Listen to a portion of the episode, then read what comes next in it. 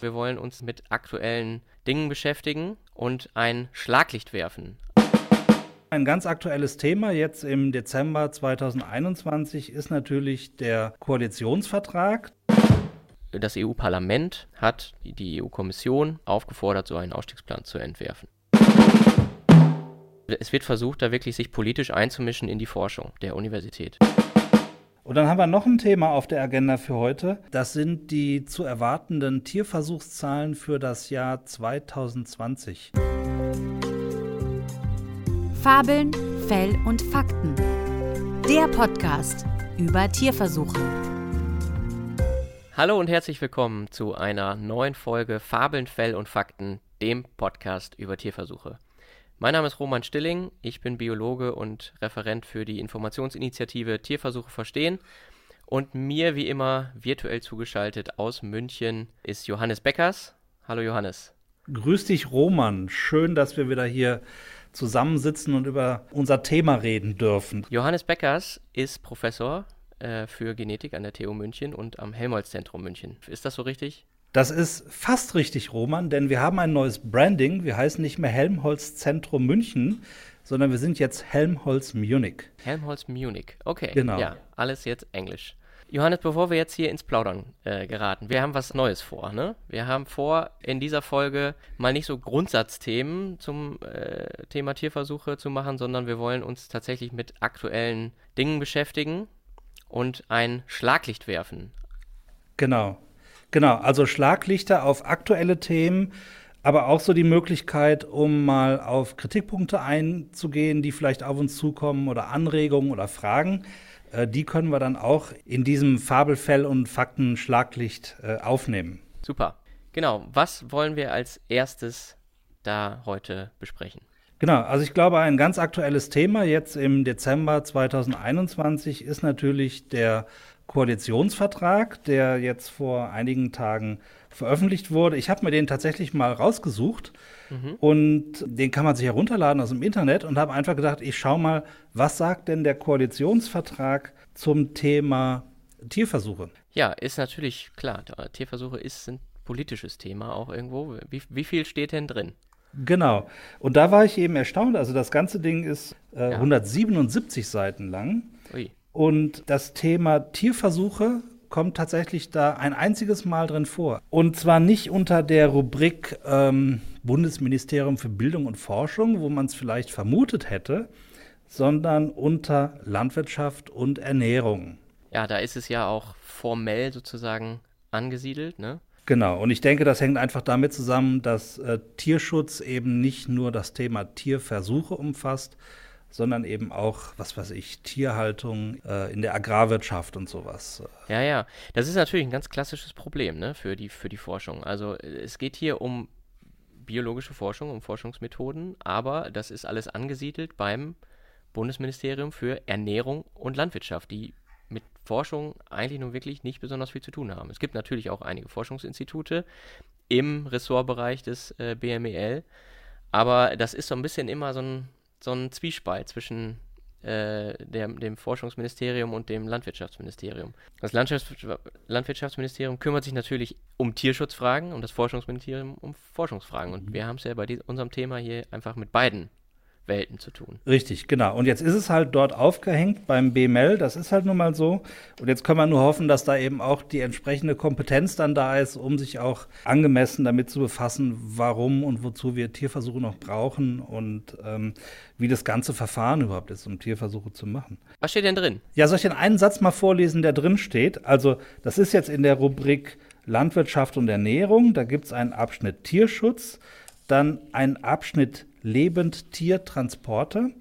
Äh, und in diesem Abschnitt äh, steht dann der Satz, wir legen eine Reduktionsstrategie zu Tierversuchen vor. Wir verstärken die Forschung zu Alternativen, ihre Umsetzung in die Praxis und etablieren ein ressortübergreifendes Kompetenznetzwerk. Das ist ja eigentlich alles okay, oder? Klingt gut. Also äh, Reduktionsstrategien, da haben wir überhaupt nichts dagegen. Wir sind natürlich froh um alle Alternativen, die wir haben. Äh, das haben wir ja schon, schon oft hier ähm, besprochen. Ja, und wenn man, also wenn man mal drüber nachdenkt, äh, es gibt natürlich eine Reduktionsstrategie und die heißt 3R. Ähm, das 3R-Prinzip.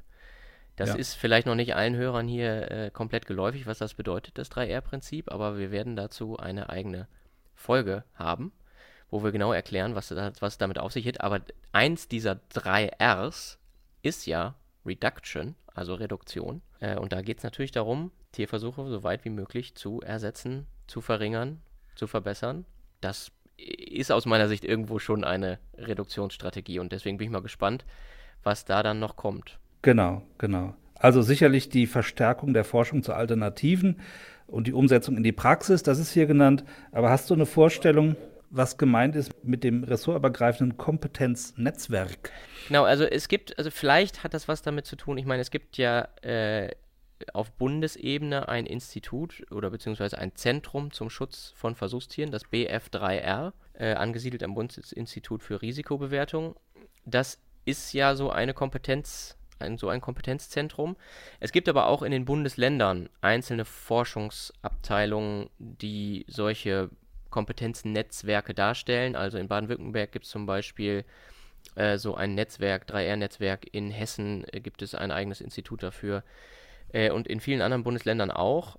Ähm, da gibt es halt so 3R-Forschungsbereiche oder Tierschutzforschungsbereiche.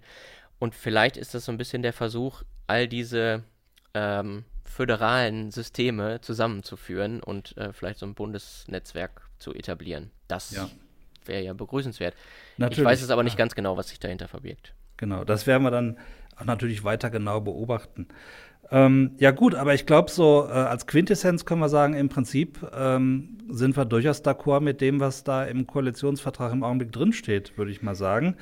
Das ist der ja. eine Punkt. Der andere Punkt ist eben bemerkenswert, dass ähm, dieses Wort Tierversuche nur ein einziges Mal auf diesen 177 Seiten auftaucht und eben, wie wir es jetzt erklärt haben, beim BML aufgehängt ist. Das, das hat mich, äh, das ist für mich so das Fazit daraus. Ja, was ich am interessantesten finde, ist tatsächlich, dass das Wort Reduktionsstrategie auftaucht. Es taucht aber nicht das Wort auf Ausstiegsplan. Mhm.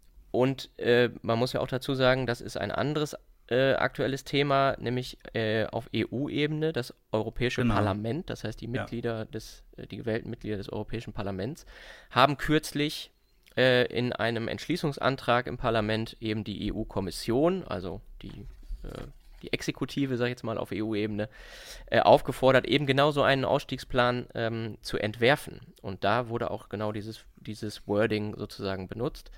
Ähm, also die EU, das EU-Parlament hat das, äh, die EU-Kommission aufgefordert, so einen Ausstiegsplan zu entwerfen. Und zwar mit überwältigender Mehrheit. Ne? Also da waren wirklich ganz, ganz viele ähm, Parteien, parteiübergreifend war das da ähm, gewünscht, so etwas vorzulegen. Und wie die EU-Kommission, das ist jetzt nicht bindend, ne? das ist also so eine Entschließung des EU-Parlaments, das heißt nicht, dass die Kommission das machen muss, aber sie ist natürlich gehalten, da in irgendeiner Form darauf zu reagieren. Und da muss man jetzt äh, ja auch da sehen und abwarten, was sich daraus entwickelt.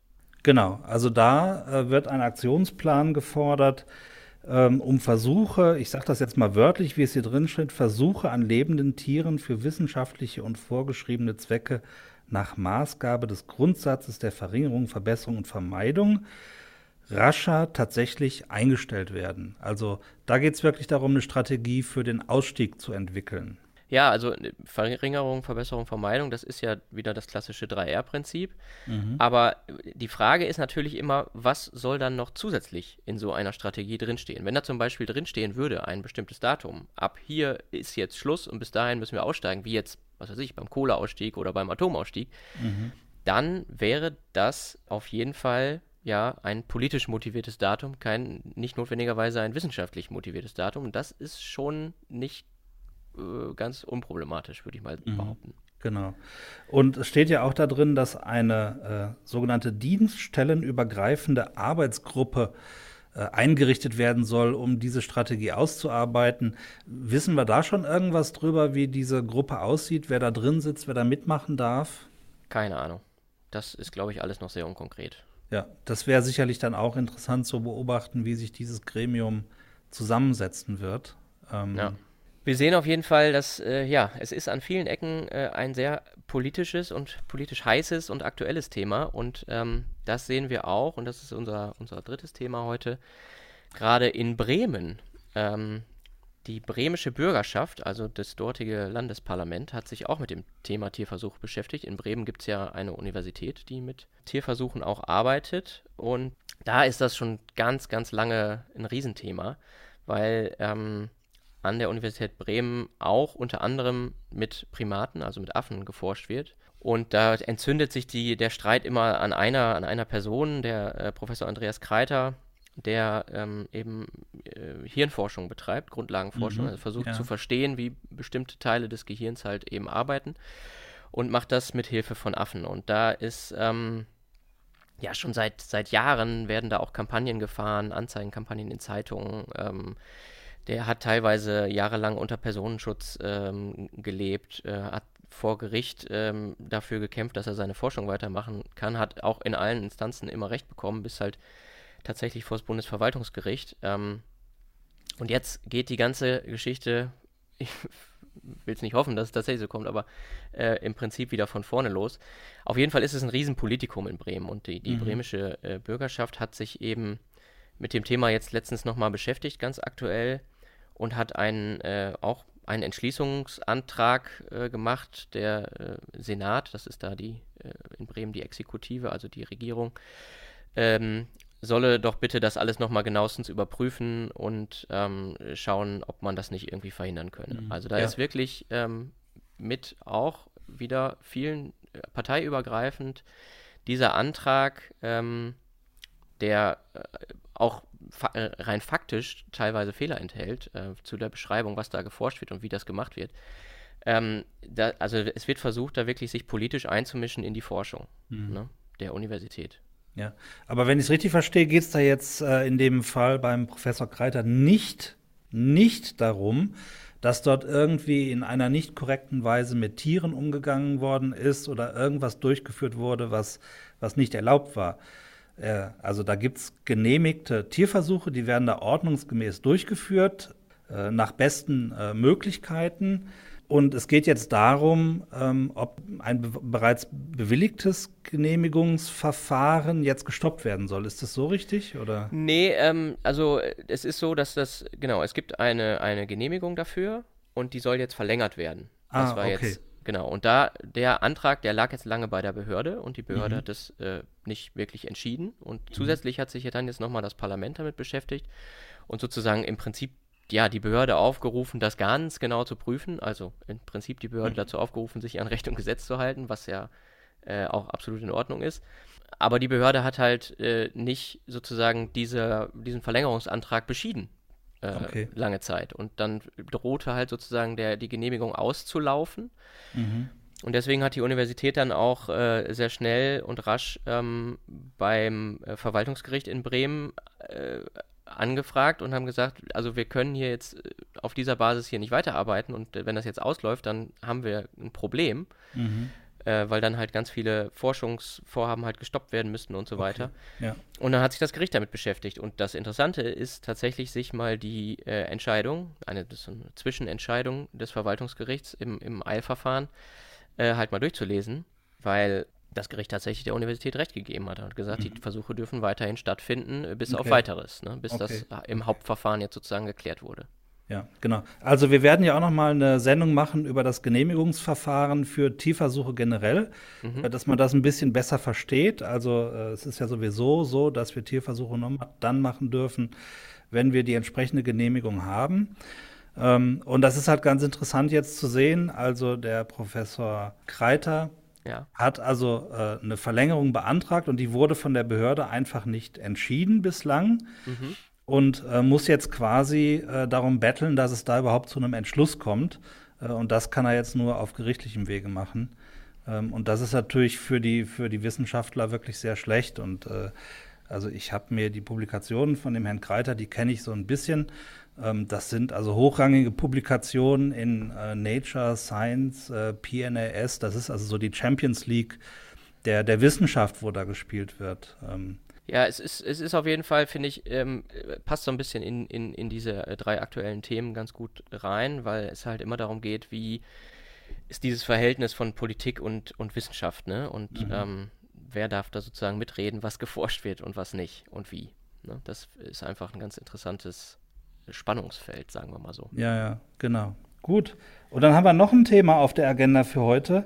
Ähm, das sind die zu erwartenden Tierversuchszahlen für das Jahr 2020.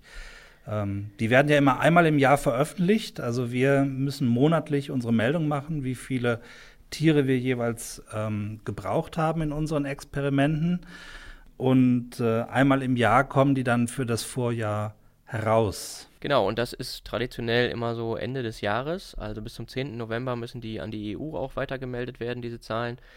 Und ähm, dann gibt es da nochmal ein paar Korrekturschleifen, äh, genau wie die Statistik auszusehen hat und so weiter.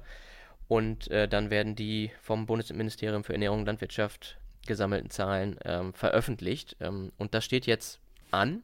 Zum ja. Zeitpunkt der Aufzeichnung dieser Folge haben wir sie noch nicht vorliegen, deswegen können wir noch nicht sagen, was da jetzt genau drin steht. Aber wenn die Folge ausgestrahlt wird, gibt es sie wahrscheinlich schon. Also okay. das ist jetzt gerade okay. so leider so ein bisschen okay. das Problem für unsere HörerInnen. Ähm, aber, aber weißt du irgendwas aus, aus, äh, von Trends aus anderen Ländern für 2020? Also erstmal kann man sagen, in Deutschland ist der Trend, dass sich da eigentlich nicht viel tut. Das sind halt äh, jedes Jahr ungefähr 2,9, also so knapp 3 Millionen Versuchstiere. Genau, aber das ist schon die letzten zehn Jahre so in etwa. Ne? Genau, das ist schon lange so und da, da passiert nicht so wahnsinnig viel. Es gibt ab und zu genau. mal einen Ausschlag nach oben oder nach unten. Ja, aber eigentlich, also wenn ich das jetzt kurz noch einwerfen darf, also wir müssen ja immer mehr Tiere melden. Also es gibt immer mehr Tiere, die unter diese Meldepflicht für Tierversuche fallen. Also nur mal so als Beispiel, äh, wenn wir heute Tiere füttern mit einer Hochfettdiät, ist das heute schon ein Tierversuch. Das war vor einigen Jahren war das noch nicht der Fall. Okay. Oder eine Mutation durch homologe Rekombination war früher kein Tierversuchsantrag. Oder eine bestimmte Form, eine Mutante äh, zu halten, äh, die chemisch induziert war zum Beispiel, ja, war auch kein Tierversuch. Die ja. werden heute alle mitgezählt, aber trotzdem bleiben die Zahlen konstant. Relativ stabil, ne? Genau. Ähm, ja, wie gesagt, es gibt ab und zu mal so ein paar Schwankungen, ähm, aber eigentlich bleiben die Zahlen relativ konstant und das muss man auch dazu sagen, obwohl das Forschungsaufkommen, also Publikationsleistungen, ja. Zahl der Wissenschaftlerinnen, äh, die überhaupt äh, in dem Bereich arbeiten, in der Biomedizin und ja. auch äh, die Forschungsgelder äh, ja im, immer weiter ansteigen eigentlich. Ja, ja, genau. Ähm, da sind wir in Deutschland eigentlich in einer ganz glücklichen Situation. Wir können vielleicht ganz kurz darüber reden, was wir da jetzt äh, erwarten würden. Ich meine, ist alles Spekulation, wir, wir ja. kennen die Zahlen nicht. Ähm, man muss allerdings sagen, letztes Jahr gab es ja, war ja ein besonderes Jahr, 2020, genau. war ja Pandemiejahr. Corona-Jahr. Mhm. Genau, mit Lockdowns und die Lockdowns haben natürlich auch die Forschung nicht kalt gelassen ähm, mhm. und haben auch dazu geführt, dass da auch äh, einiges an Forschung halt ja gestoppt oder mhm. runtergefahren werden musste. Genau. Und deswegen kann man schon davon ausgehen, da gibt es auch äh, aus einigen Bundesländern erste Hinweise, dass das wohl tatsächlich auch so passiert ist, dass halt ähm, ja auch viele Tierversuche entsprechend halt nicht stattgefunden haben. Ja. Und deswegen die Zahlen vielleicht runtergehen werden. Mhm. Ja, sind wir mal gespannt, äh, was wir da für Effekte beobachten können. Ja, Roman, ich glaube, wir haben den Deckel drauf. Deckel drauf. Ja, der Deckel ist drauf und wir freuen uns, ähm, dass ihr uns weiterhin zuhört, äh, uns äh, Feedback und Anregungen und Fragen äh, gebt. Alles wie immer über die Webseite www.tierversuche-verstehen.de. Und ja, auf Wiedersehen. Bis zum nächsten Mal. Tschüss. Tschüss. Ciao, Roman.